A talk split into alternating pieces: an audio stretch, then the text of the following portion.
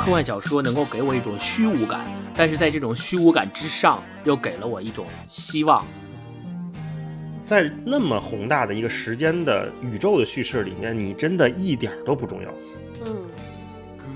读者从我们自己固有的这一些认知和体系里边，把我们拉扯到他所在的那个世界和体系呢，那就是靠这些地理知识，其实就是在潜移默化给我们洗脑，把我们带入到他所在的那个日本，我觉得特别棒。Hello，大家好，欢迎收听新一期的文化有限，我是大一，我是超哥，我是星光，哎，大家好，嗯。今天又回来了啊，跟大家聊一本书，聊聊《日本沉没》这本科幻小说。之所以想选这本书呢，有几个原因啊。第一个是译林出版社他们今年出了一个新版的《日本沉没》，像奈飞啊，然后 A 站啊，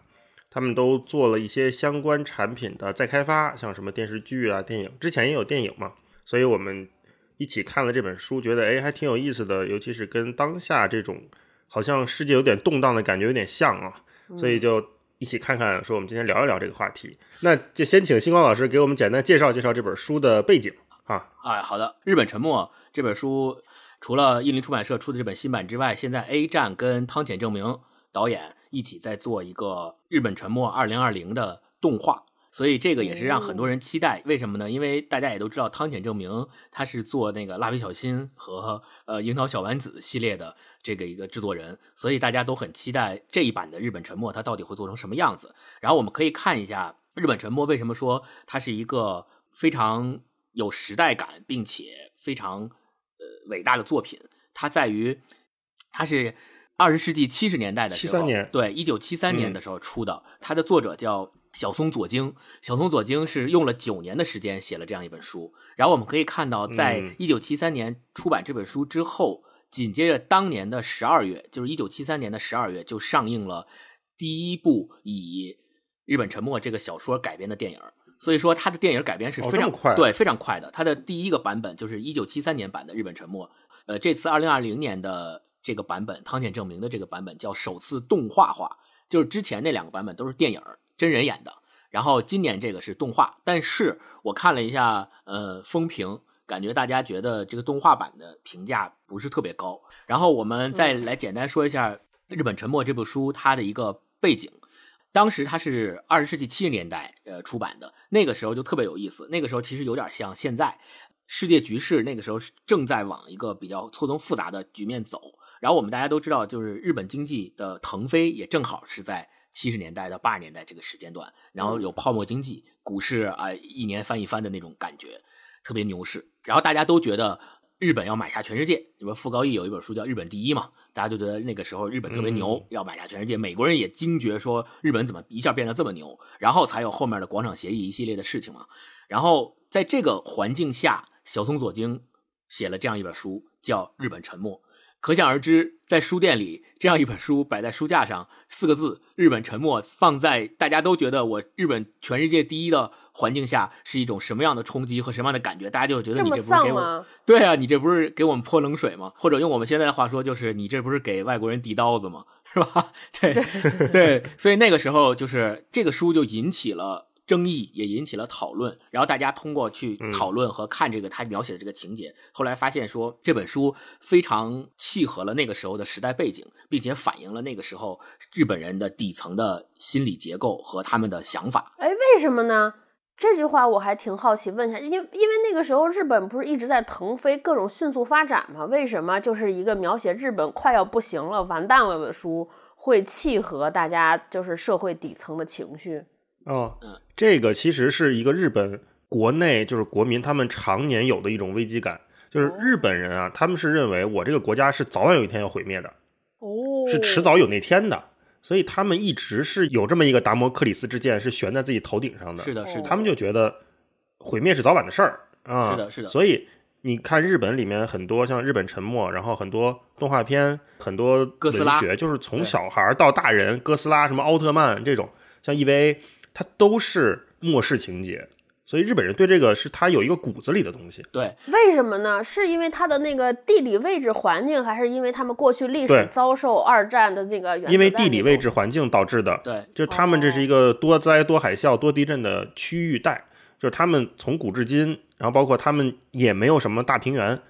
哦，就在农业生产上也不行，然后在生存环境上也不行，对，就是这个客观条件造就了这个。是的嗯，因为我们大家都知道，其实我们在看小松左京这本《日本沉没》的时候，呃，就能看出来他这本书被人诟病的一点，一会儿我们大家还可以详细的说。他有一点被人诟病的，就是他在里面描写的地理学的科普知识太多了。很多人评价他这本书就像是一本披着小说外衣的地理学硕士论文，他有三分之一的篇幅都是在讲这些内容，所以很多人觉得你这个什么玩意儿，你这不是小说嘛，就讲的很枯燥，然后很多人不愿意看。但是正是因为这一点，这个小说的基础才立得住，就是因为他要告告诉大家嗯日本要沉没了，那你不能光说我这个设定就是告诉你日本要沉没了，而且他从科学的角度告诉你日本为什么要沉没，并且这种可能性是有的，而且极大。就是其实小松左京这个人也特别有意思，小松左京是他的笔名儿，他本人其实不叫小松左京，他本人叫小松石，然后他是一九三一年的时候出生在大阪。呃，你们想一下，三一年是一个什么样的年份？那个时候日本正处于什么样的时代？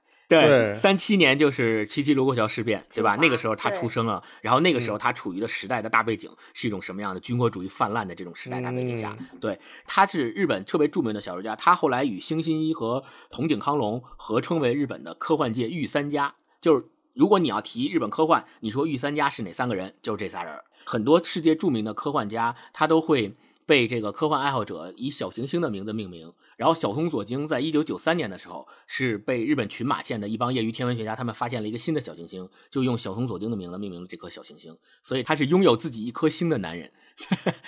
嗯，对 对，所以就是大概关于这本书的背景啊，还有它的一颗时代的背景，大概就是这样。嗯，真不愧是看这个订阅科幻世界的人，我懂得太多了。对我刚才星光说那个地理学和相关知识特别硬啊，我就想起来我看这本书的感受确实是如此。这本书就我觉得它前面啊三分之一到四分之一的部分确实是有点劝退，因为像我呢不是一个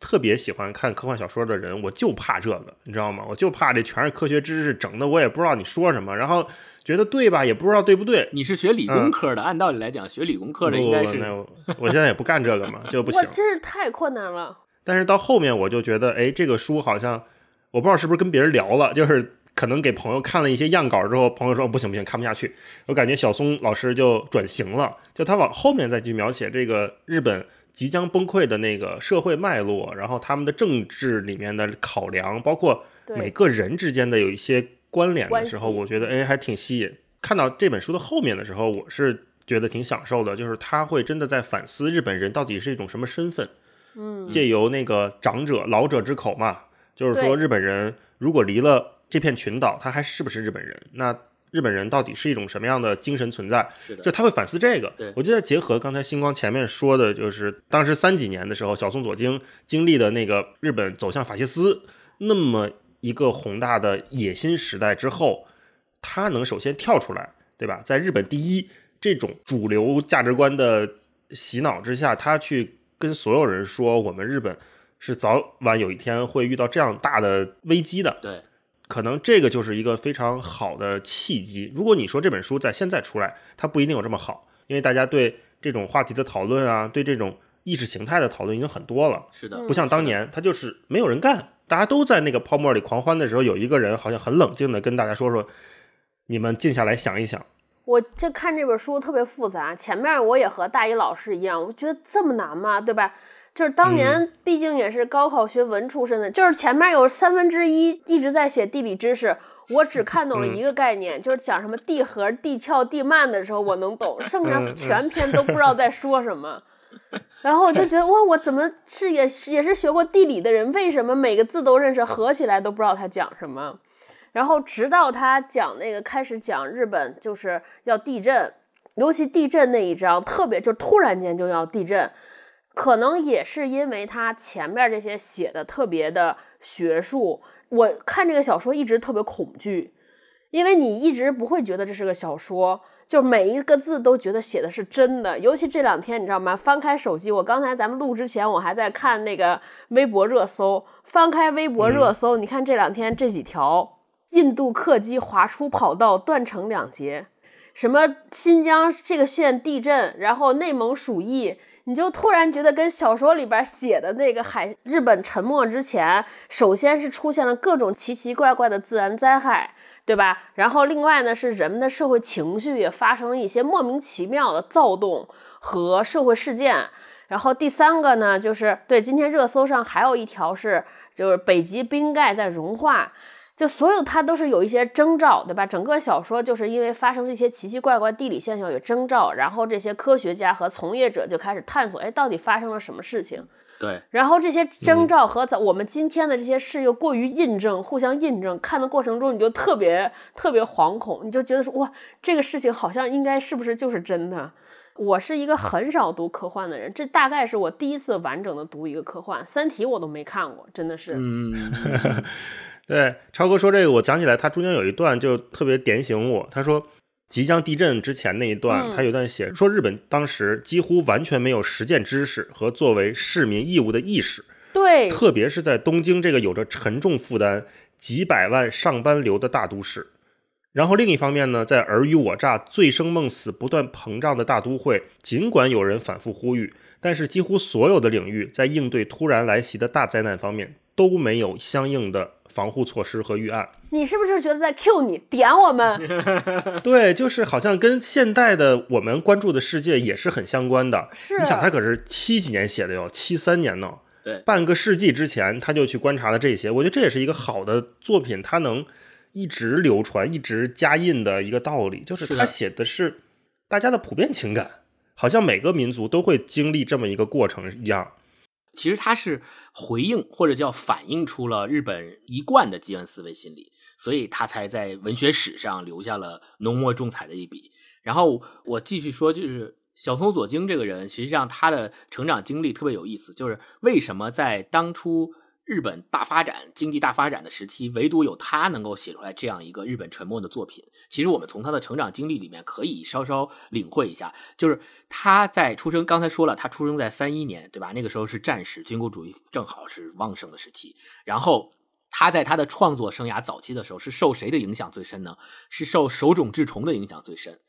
他手冢治虫刚刚创作的那个漫画，包括铁臂阿童木啊这些漫画的年代是二十世纪四十年代。二十世纪四十年代是什么时候？是二战刚刚结束的时候。二战刚结束，日本天皇发布了人间宣言，承认了自己是人不是神的这个身份以后，在这种情况下，整个日本民族和日本这个国家的心理状态都是很荡的一种状态。然后，从那个时候开始，又进化到七十年代，经济又起来了，在起起伏伏这样的一个过程当中，小松左京写下了这样一本。科幻小说，所以我们就可以知道说，其实实际上它反映的恰好是那个时代，他所成长的时代起起伏伏的时代背景，日本人的一种心理状态的变化。就我们从小说的情节分析哈，我们看最终的结果是日本列岛整个都沉没到了海底下。相当来说，这个小说的情节实际上是悲观的，就最终其实他并没有有一个救世主或有一个什么办法，最终阻止了他的沉没。对，这也是我喜欢他的之一。就是没有出现一个英雄说我去底下炸一个什么东西，这个东西就结束了，或者我填个什么东西，对，没有那么狗血。但是看的时候也特别打击，就是你感觉到这些人花了这么多钱，一直在就是找这个，就是根据这些自然征兆的预兆来寻找答案，或者是不是能够寻找到什么。然后一开始前一半甚至三分之二都是说我不知道，我不确认，对，只能看见这些自然现象，但是我不知道会发生什么。最后是的，花了半天钱，也还是什么也没干成。对，我就觉得，对，是的，就是这种不不确定性给你的这种压力，和最终发现我闹了半天还是一悲剧，就我最终没有任何用，还是沉了。所以它就是让你看完更加真实，倍感真实。我觉得这才是真实的世界。它还是年岁大一点的作品，它会给年岁大一点的人一种更共鸣的感觉，因为。很多时候，我们才能发现，就是中年人，你在这个世界里面其实是有点无能为力的。这又契合到上一期中年危机的那个话题了，是吧？而且尤其是在自然这些面前更无能为力。对，就整个人类都无能为力的时候，你就会给自己一个比较，就是给自己宽宽心吧。我觉得这也是我们看科幻的时候，我觉得一个比较好的点，就是我有的时候啊，有时候会特别选一本科幻来看，就是会在自己遇到一些你当前真的无法解决的问题，或者是你根本没招儿的困境的时候，你把自己放在一个更大的视野里去看。你不管是看日本沉没，你还是看三体，还是看什么呼吸啊，什么特德江那些，你都会发现哦，在那么宏大的一个时间的宇宙的叙事里面，你真的一点儿都不重要。嗯，没有你，有你，其实这事儿这个世界一点变化都没有。没是的错。你在这个尺度里面，你去看自己的那点小困惑啊，那点小危机啊，就会，我个人啊就会放松一些，就会退后一步想这个事情。嗯，这也是科幻给我一个慰藉。嗯呃、那我觉得我们可以接下来往下聊聊科幻这个事情啊，就从这个书出来，同样是一本就是大开脑洞的书，因为像超哥和我可能之前对科幻都有些误解，比如尤其是这种硬科幻，我靠，看的费劲死了，你们在看什么？我一直就特别害怕看那种宇宙飞船在宇宙里打架的科幻片儿，或者是科幻小说。我特别害怕，我买一本科幻小说回来，全是什么从这个星云穿到那个星云啊，然后从这个黑洞跳到，啊，对，就特别害怕这种。我觉得我靠，跟我一点关系都没有。那星光老师，你作为一个就是算是科幻迷吧，你怎么选择或者判断一本科幻值得读或者是吸引你的东西？嗯嗯嗯，呃，我看科幻的题材还是比较多的，比如说一些呃跟小人物有关的，这么不谦虚吗？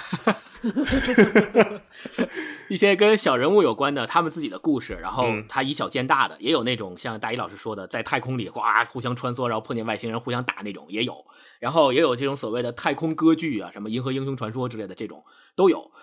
哦，太空歌剧是什么？太空歌剧是一种科幻的形式吧，它是写的太空史，他把宇宙从头写到尾，然后他自己构建了一个超哥已经退群了，我跟你讲，讲到这儿，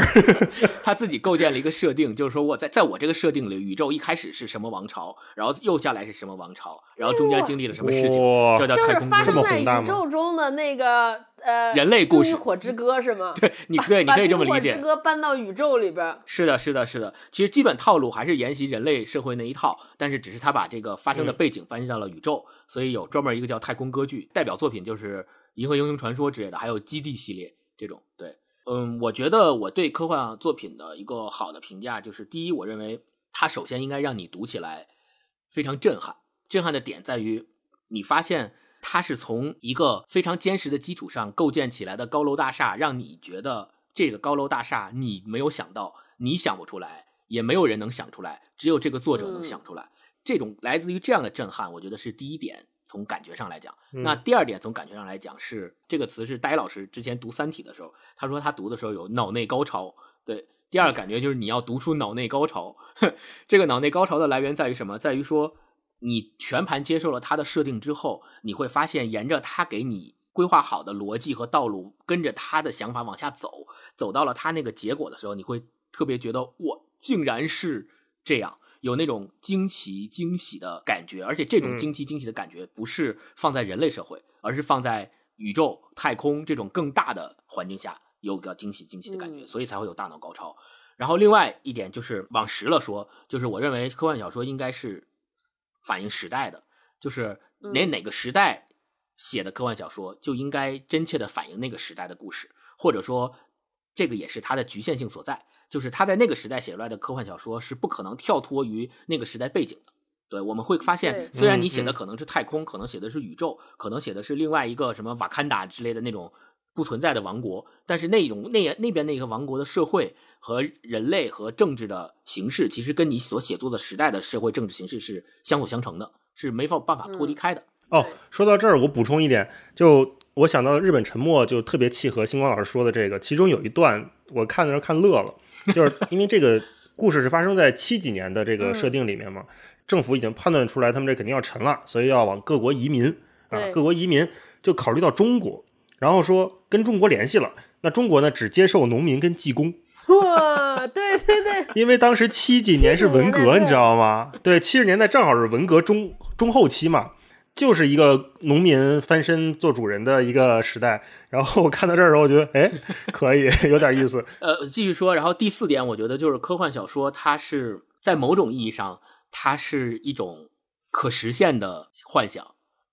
就是这个可能是我自己一家之言啊。比如说，我们看那个科幻小说这个题材刚刚发轫的时候，十九世纪，咱们说儒勒·凡尔纳他写的《环游地球八十天》，还有包括《海底两万里》，在那个时代看，那就是天人说梦，就是没有办法实现的东西。但是你放到今天来看，环游地球都根本用不了八十天，八天就可以做到，没有任何问题。甚至于我们可以把人、把车都可以发到火星上去，马斯克做的那些事儿。所以我觉得第四点就是科幻小说。它可能在未来以百年计的一个时间尺度上，它是可以被期待实现的东西。最后一点，我觉得判断一个好的科幻小说，就在于它是你要看它的这个设定是否能够关照和反映当下的社会现实。这个怎么讲？就是比如说我们说《流浪地球》，为什么《流浪地球》被誉为中国科幻电影的这个第一 first one？为什么它是发片？就是就是这个叫什么？第一个走出圈的科幻电影？是因为我们大家发现，《流浪地球》这个设定恰好是把一个人类，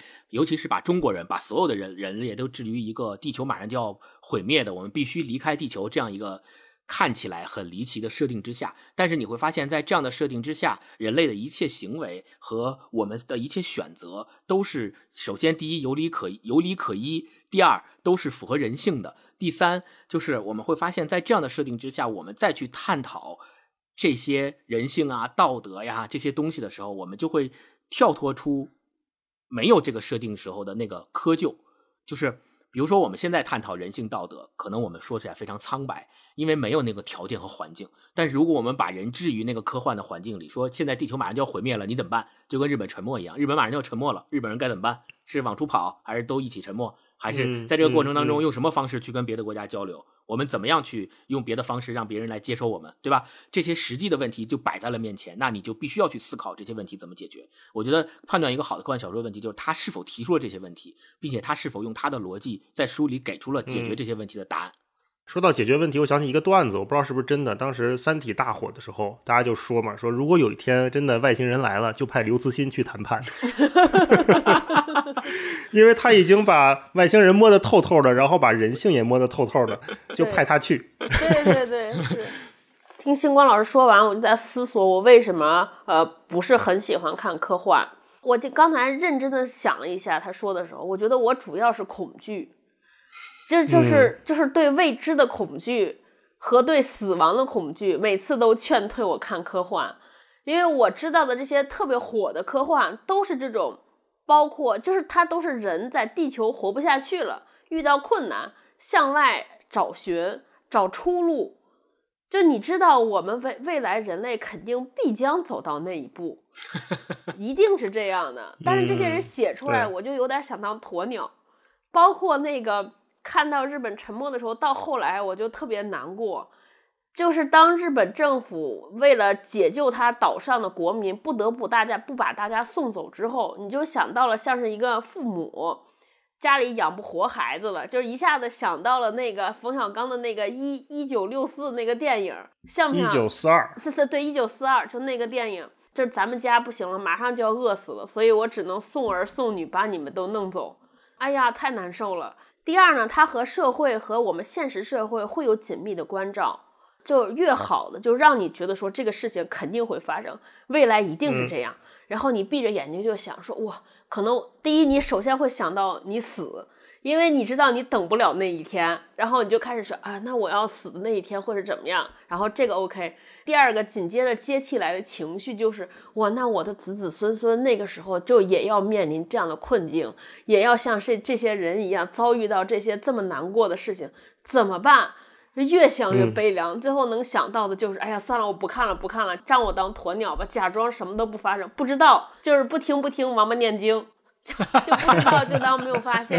哎呀，不想看，不想看。对我补充，星光刚才说的那个，就是一本科幻值得读。就刚才星光老师应该是从就科幻这个角度把这些，我觉得都说到很全面。我补充一点，就是科幻它也是文学的一种。嗯，对，从小说的角度讲，它一定是有很准确的细节的描写和对洞察人的把握。对，这个是所有好小说或者好文学的一个非常重要的一点。对，像。日本沉没这里面，我觉得它有一些描写真的是非常到位的文学级别的描写，它不是一个科幻作家去生想或者是硬写，嗯，对，它不硬。就比如说，你看他写在第一次大地震之后的那个场面，他说鳞次栉比的房屋有的坍塌了一半，有的彻底坍塌，随处可见的是丑陋发黑的焦痕。在街道和高速公路上，到处搁置着被烧得面目全非的汽车残骸，残骸周边是一片片的黑黑的烟迹。隧道的墙壁也被烧得漆黑，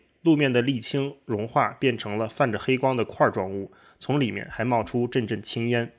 就你看一下那个场景感，你甚至能闻到那个烟味儿。嗯，然后包括他后来写日本首相见一系列的外国总统的时候，看美国总统好像也就是很不安啊那种感觉。他刻画一段，他说回头正好从侧面看到总统先生扭向一旁的无奈苦笑。嗯，他从这位拥有世界上最先进的情报系统和组织严密、出类拔萃的内阁成员的美国总统那优雅的苦涩微笑里，读到了一种隐秘的、常人难以想象的凄然的孤独。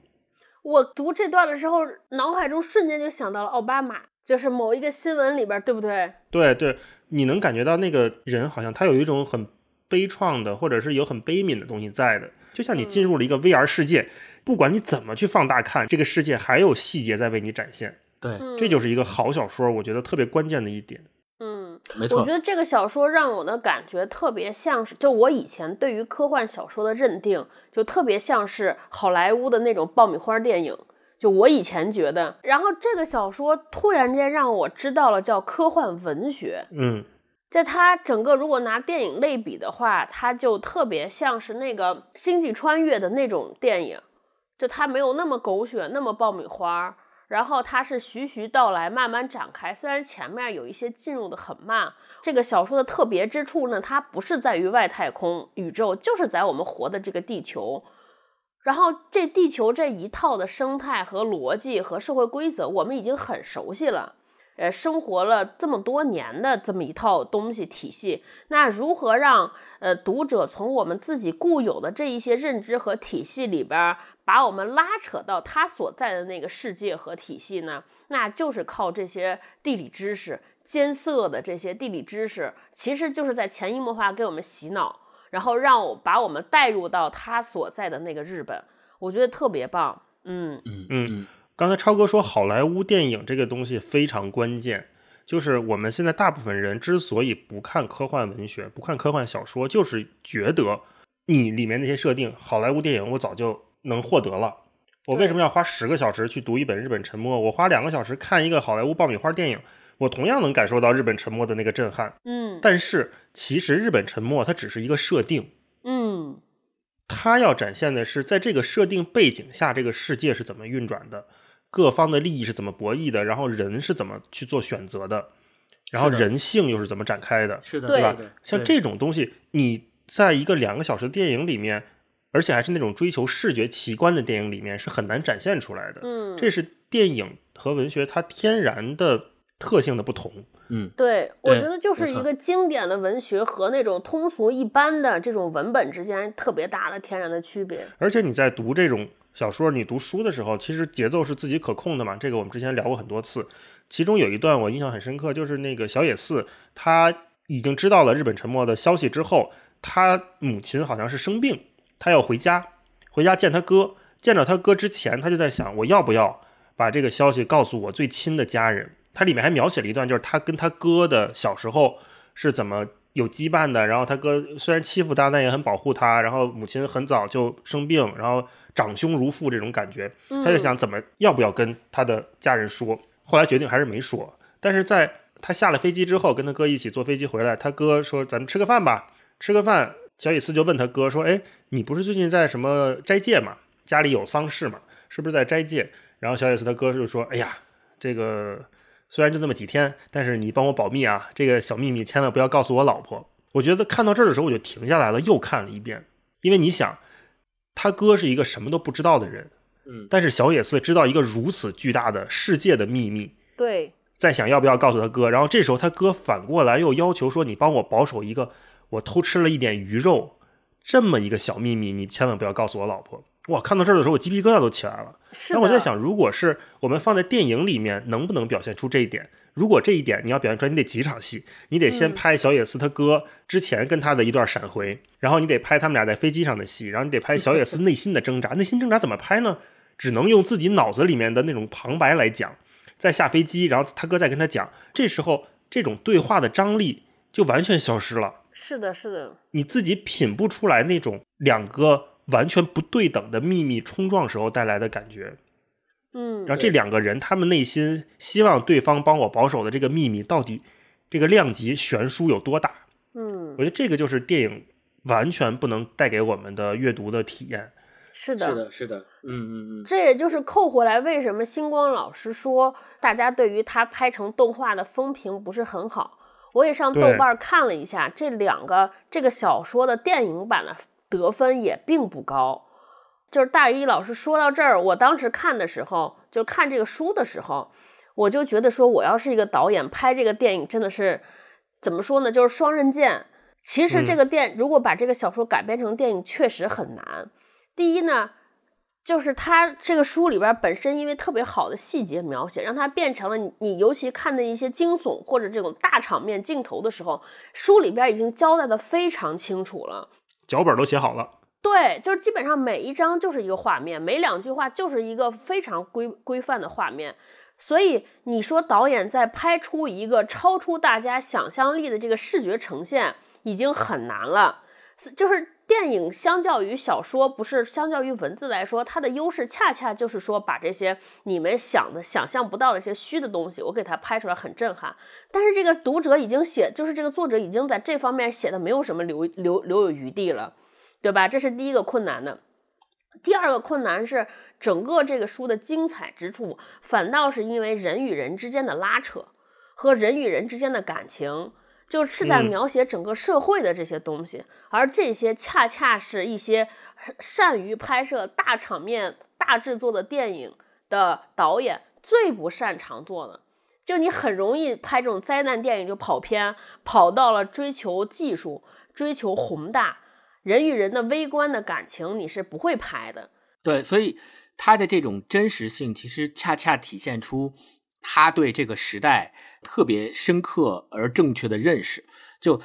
比如说刚才大一老师讲，他写地震那个细节描写特别的真实，让你够感觉到好像你就是能看到画面在你眼前。为什么？那是因为身为一个日本人，他对地震这件事情司空见惯，他真的见过这个场景，他才能够描写出这个场景。还有一个验证的就是他中间写玻璃纤维头盔，就是当时大家抢购的物资，嗯因为大厦崩塌，然后日本当时是有很多的玻璃建筑物，然后玻璃往下碎，所以由于人们害怕头顶上飞来横祸，所以出门戴头盔都变成了理所当然的事情。所有人出门都戴一个头盔，然后头盔各种颜色也开始变成了各种什么，就是大家的标识。之类的写说，东京市民怎么转眼就都变成了建筑工人呢？嗯中田看着身边东躲西窜的黄、白、红等颜色的头盔，忍不住笑道：“感觉好怪。曾经头盔可是参与暴力斗争的学生的象征啊。”然后我就想起了口罩，对，对，是的，就是就非常非常的现实，尤其是在现在疫情期间，你看这本书，你就更能够去体会为什么小松左京他专门要写这么一部作品，告诉你“赫然四个耸人听闻的大字：日本沉没”。他其实是要探讨的是，如果日本真的要沉没，我们日本人会怎么做？我们每一个阶层的人会怎么做？外国人会怎么看我们？然后这里面有一个特别有意思的地方，就是你会发现他写日本人在向问一些国外的那些国家去求助的时候，外国人对他们的看法和对他们的一个关注的点在哪儿？你会发现，简直是对现在世界的一个非常精准的描述。就是他说，其实，在各国街头啊，虽然都开展了像日本什么募捐啊，还有集会支持的活动，但是大部分人抱着的心态都是幸灾乐祸的心理。然后又预感到将要发生很多麻烦，为什么？因为他们会想到很多日本人可能将来会作为难民移民到我们国家。你可想而知，其实欧欧洲人如果看到这段，欧洲移民对吧？对他们就会感同身受。对，我就是星光老师嗯说到这儿的时候，我就想，我当时看这个小说的时候，我就觉得说，得亏他是七十年代写的，如果是近几年 写的，你就你近几年写的，你就感觉说他在讽刺别人，就因为太准了，对吧？然后就是他写就是日本地震的时候，我就觉得整个地震的那些事情，或者日本沉没这个事情，就和我们当下这个疫情全球肆虐的这个疫情很像。然后它里边写的这些，包括像刚才星光老师讲的这个难民的事情，你就感觉说他好像是不是看了这个欧洲的发生的这些难民营的事情，指桑骂槐，在讽 刺。但是他是写于七十年前，就觉得哇，真的作者好厉害，还是还是说，由于我们匮乏历史知识，会发现说其实历史一直在重演，只是我们不知道。对，我觉得一个优秀的小说家就是一个偷用了时间机器的人。嗯，是的，是的，他他写出来的东西能够不断的被时代所印证，就像其实我们之前前面有前面几期讲的一部好的文学作品，它就是一开始它是有时代感的，但是它在时间的长河中最终留下来的那些是什么呢？就是它的那些时代感变成了经久不衰的东西。然后除了这个之外，我们其实嗯，怎么去定义科幻？其实这个是挺有意思的。哎，对我还挺想问的。就我一直以为只有外太空才科幻，所以看这个书，我说这也算科幻小说吗？对吧？写的都是真事儿。所以就是我我我我也自己做了一些功课嘛，大概给大家稍微回顾一下。其实科幻，咱们顾名思义就是科学家幻想嘛，简单就是科学家幻想这两部分。那它必然一部作品里面就要有科学的成分，要有幻想的成分。所以这个是最简单的判断一个作品是否是科幻作品的这个标准。科幻它是应该是有一定科学。知识作为基础的，当然这个里面也大家也会有争议，就是分为硬科幻和软科幻。所谓硬科幻，就是像《三体》和《日本沉没》这种特别硬的，它甚至甚至于它的严谨性相当于一个硕士论文般的严谨性，它有很多科学的素材和佐证在里面。它为了讲清楚这个事儿，给你列了很多科学的素材。但是也有一部分叫软科幻，软科幻就是说科学性没有那么强，它只是有一个科学的外壳，它里面填充的更多是对人的感情的一种关注，就有点像比如说特德·江的一些作品，其实是有有点。软的科幻就是，比如说呼吸啊，或者是拟生的故事啊，从天上来了一个外星飞船，然后我跟这个外星飞船之间通过语言学什么有一些交流，这个这个就算是软科幻，不算是那么硬的科幻。然后，呃，继续往下说，其实在这个过程当中，从弗兰肯斯坦一直往下走，出现了很多科幻作品的大家，比如说儒勒·凡尔纳呀，对吧？还有这雨果·跟斯巴克，我们大家都知道雨果奖，每年评一次的雨果奖就是以他的名字命名的。然后也有出现了很多的非常经典的作品，像什么阿艾西莫夫啊这些作品，《基地》系列呀，还有包括《银河帝国》三部曲啊，《机器人》系列，这些都是科幻史上响当当的作品。然后，但是呢，往往也都是特别大部头的作品。所以可可能会对一些读者产生一个畏惧心理。科幻发展到今天呢，也涌现出了很多的形式，包括电影啊，包括这个漫画啊等等的各个方向的。那其实本身品类也是越来越大的。然后中国科幻也是在，就是尤其是从《流浪地球》开始，也是在起来了，大家觉得蓬勃发展了。前两天不是有个新闻吗？就是《三体》电视剧正式定了这个演员阵容了吗？什么于和伟之类的这些，对，其实我还挺期待的。对，我不知道你们看科幻的时候，除了想象力以外。你们还会再关注它哪些点会比较吸引你？嗯，我其实把它，因为我看科幻的经验实在是太少了，我只能把它当成一个看小说的感受来看，就是人在各种情形之下，在极端环境之下表现出来的那种呃那种东西，还是有思考的。另外就是就是觉得日本整个的文化方面都有一种让人特别敬佩的感觉，就是他总能把所有的东西呃都能做出来日本气质。我不知道你们有没有这种感觉，就是他很优秀，但是又非常有日本独特的感觉。嗯，我之前呃，就是之前我们刚开始说的时候，说日本的这种文化里边的这种丧、这种居安思危、这种末世情节，我一下子就想到了这个小说，让我想到之前日本一个特别火的漫画。它其实是一个四格漫画，它的设定和这个很像。你看《日本沉没》，我觉得这个小说的巧就巧在它，呃，这个小说的名字就告诉你日本沉没，相当于已经把结局告诉你了。剧透了。然后你在这个结局的这个悬，像有一个在悬念的情况之下，你就看说，哎，它什么时候沉？它为什么是沉？它沉的时候什么样？然后日本也有一个最近特别火的四格漫画，叫《鳄鱼之死》，好像是，就他提前就是一上来就说有一个鳄鱼一百天之后就会死，对，然后所有人就围观，但是鳄鱼自己并不知道，他就是一个普通的人，所以所以大家就全日本乃至全世界的人都在看，说这个人一百天后会死，他这一百天做了什么，他怎么死？这种东西其实特别像人生，因为我们每个人那个终点大家都知道。对，我先接超哥说那个，就是日本气质这个东西，我觉得这本书里确实是体现的非常好。其中有一个细节，就是他们那个是首相吧，还是什么？他们就是发现日本肯定沉之后，他们找了僧人，去寺庙找了僧人，然后僧人给了三个信封儿，每个信封里面选择是不一样的，好像是什么移民啊，或者什么公开啊。第三个信封里面，他们还没打开之前，他们就猜到了说，哦，那第三个信封里面僧人给的答案应该是什么都不做。嗯，在这个环境下就觉得特别日本人，就特别 是甚至特别京都，不知道为什么就啊就有这种感觉。而且为什么我们看他们的这些会更有共鸣，是因为我们同样都在一个东亚的文化圈子里面，嗯在这个文化圈子里面，这些日本文学它就能给我们带来一些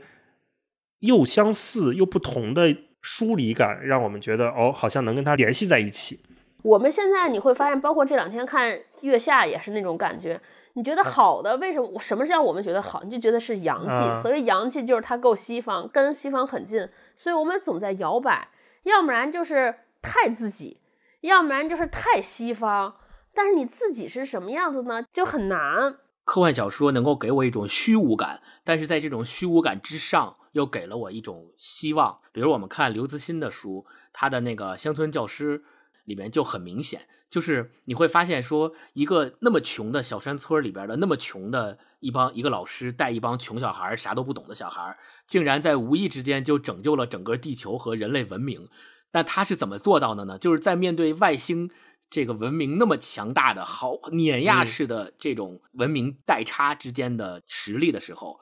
外星文明问说提了问题，说我们要测试这个地球文明是几级文明，如果是呃三级以上，我们就不毁灭它。然后就正好挑中了这些孩子，然后这些孩子刚刚从老师身上学会了勾股定理，然后就有一个问题问勾股定理是什么，然后这些孩子就回答上来了。就因为这个，外星人认为地球人类掌握了这个三级文明是不应该被毁灭的，所以就我们在这种即将被毁灭的庞大的虚无感之中，我们还发现了自己身为一个人类所能够做到的，或者说所最终所残存下来的一种人性也好、知识也好、科学技术也好，这种东西最终它拯救了我们，或者它留下了什么东西。我觉得这个就是对心里的一个特别大的慰藉。最后啊，最后给大家推荐几个值得一看的科幻小说吧。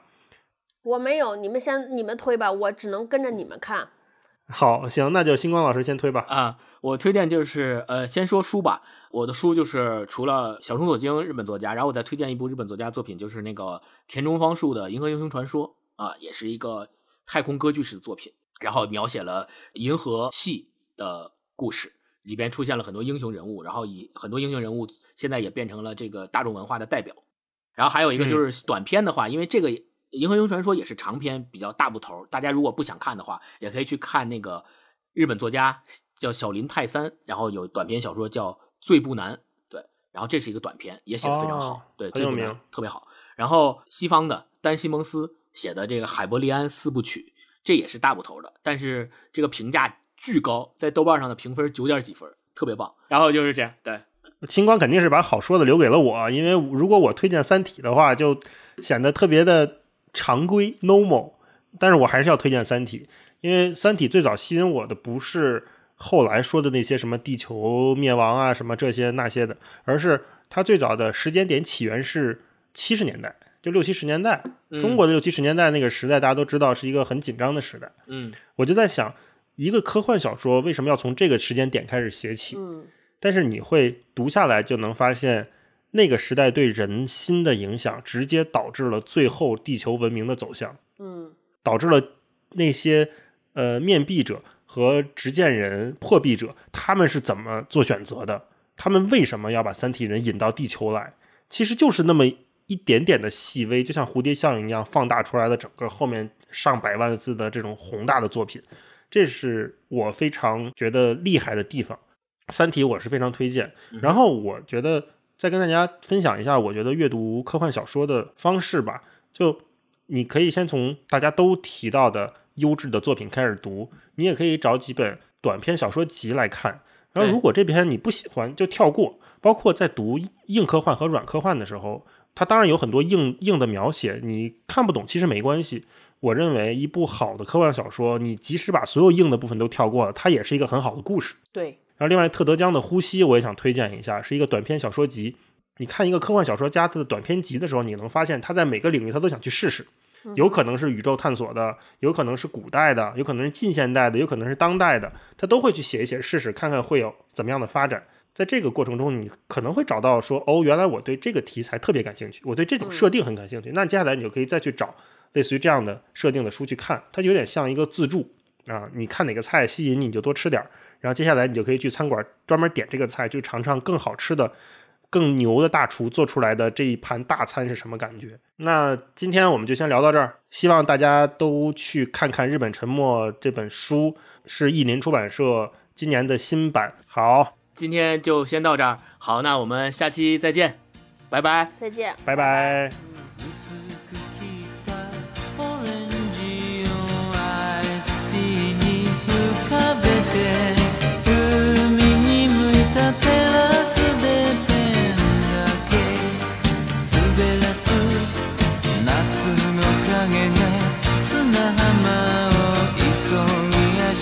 no good.